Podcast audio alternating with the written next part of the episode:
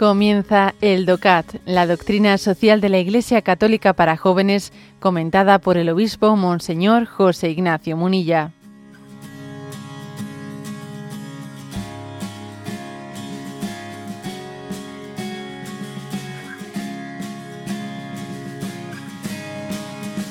Punto 175. Y dice, ¿es el dinero malo en sí mismo?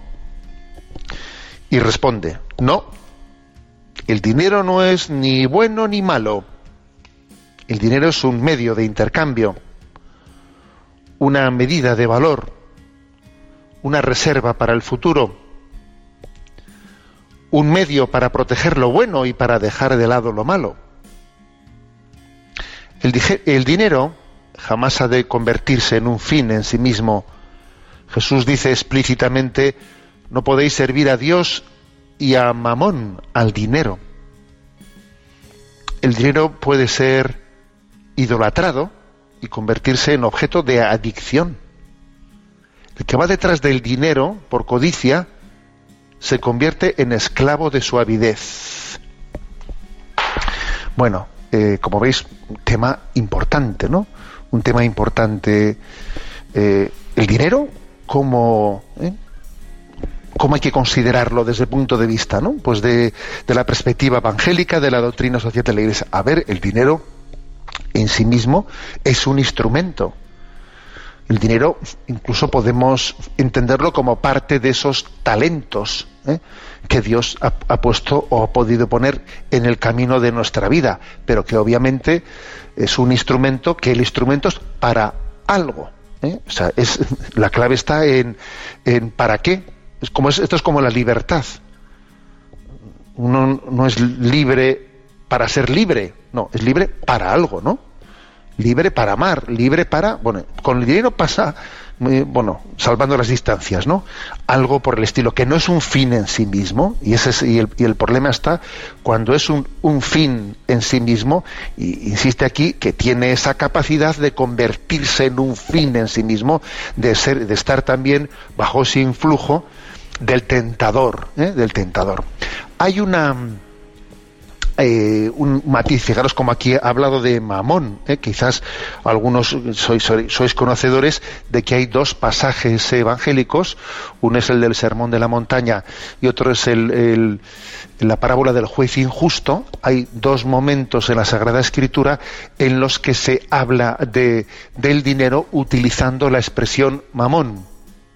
La expresión mamón es una expresión, digamos, del arameo, en la que se habla del dinero, pero un poco como con un sentido peyorativo, eh, un poco cuasi personalizándolo, diciendo, ojo, ojo con este que te abduce, que te, que te. ¿eh?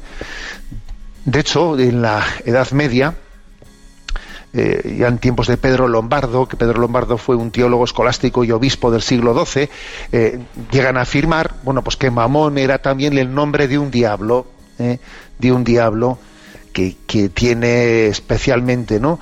Pues su, como objeto de tentación la codicia, la codicia de las riquezas. Y hay por ahí también, pues algunos cuadros, pinturas, etcétera, en las que se, se retrata ese diablo, el Mamón, ¿no? Pues con esa, eh, con esa perspectiva de la codicia, contando dinero, etcétera. Bueno, es curioso que la Sagrada Escritura, eh, interesante para quien no lo supiese, eh, hay dos pasajes evangélicos, la parábola del administrador injusto y en, el Sermón de la Montaña, en los que se, cuando se habla de dinero se utiliza esa palabra aramea de mamón, como diciendo, ojo con ello. y así se entiende cuando dice Jesús, no podéis servir a Dios y a Mamón. O sea, es como eh, decir, cuidado porque ese dinero se convierte en un señor de tu alma. No podéis servir a, Dios y a Mamón. Es como decir, cuidado que el dinero acaba enseñoreándose de ti. Cuidado con ello. Que se apropia de ti fácilmente, que tiene una capacidad de abducir, de abducirte.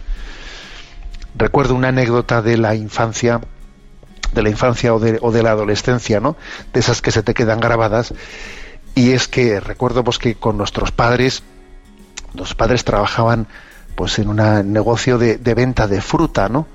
y claro, pues nosotros siempre en vacaciones y cuando podíamos, pues echábamos una mano como, eh, como adolescentes que ya podían trabajar un poco y colaborar con sus padres. Entonces, claro, aquello suponía madrugar mucho, madrugar mucho para, para comprar la fruta y prepararla y ponerte a venderla. Claro, era un esfuerzo grande para un adolescente, para un adolescente, yo qué sé qué años tendría yo allí, ¿no? Pues 13 años o 14, yo qué sé, ¿no? Pues claro, era un esfuerzo grande, eh, pues colaborar con tus padres en aquello. Y, y recuerdo que en algún momento, ¿no?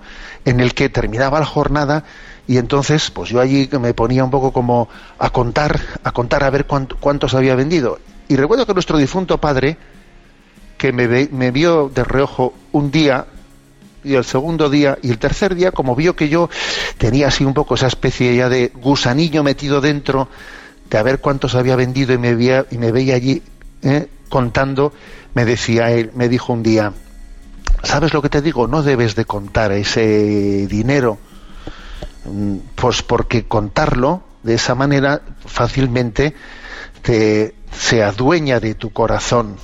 ¿eh?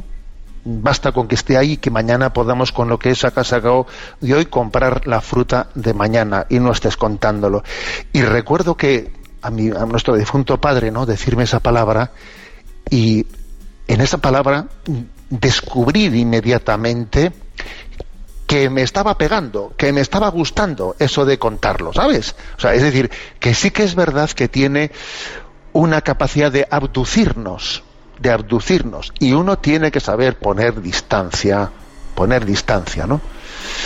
Bueno, eh, es por lo tanto una es una llamada, ¿eh? es una llamada la que en este número 175 eh, de, del DOCAD se nos hace a que entendamos que el dinero eh, en sí es neutro moralmente, es algo neutro moralmente, pero que, pero que es cierto que el tentador tiene la capacidad de idolatrarlo y convertirlo en objeto de adicción.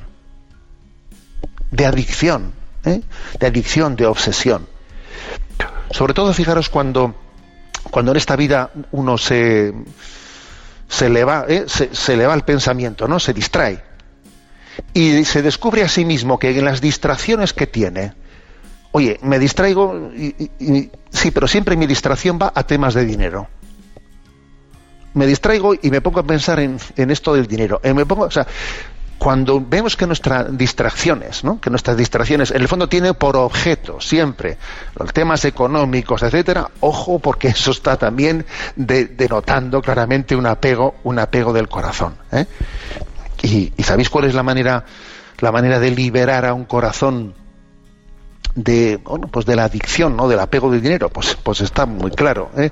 ¿Cuál es? es la caridad, es el amor, es, es utilizar el dinero para lo que Dios ha querido, que es para, para hacer el bien, ¿eh? para hacer el bien, porque instrumento es y el instrumento tiene que cumplir el fin, ¿no? El fin para el que fue creado.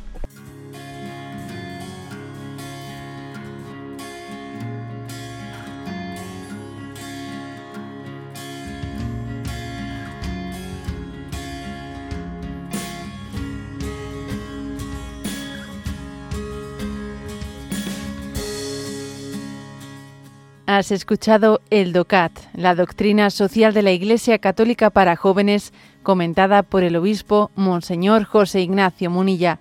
Encuentra todos los audios en radiomaria.es.